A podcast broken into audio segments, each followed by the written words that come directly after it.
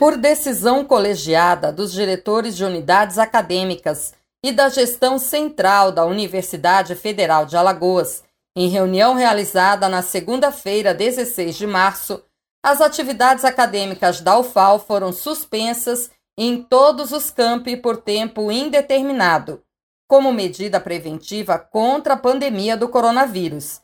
Sendo assim, o semestre letivo 2020.1 não foi iniciado. Durante a reunião que decidiu pela suspensão das atividades acadêmicas, a médica infectologista do Hospital Universitário, Sura Amélia Félix, falou sobre a pandemia do Covid-19, apresentando um panorama dos casos e das medidas já adotadas pelo HU e pela área de saúde no estado e no país.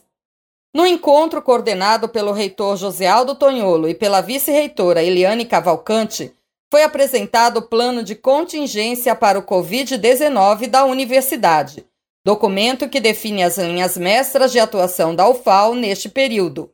Confira o plano na íntegra no site ufal.br. Lenilda Luna para a Rádio FAO.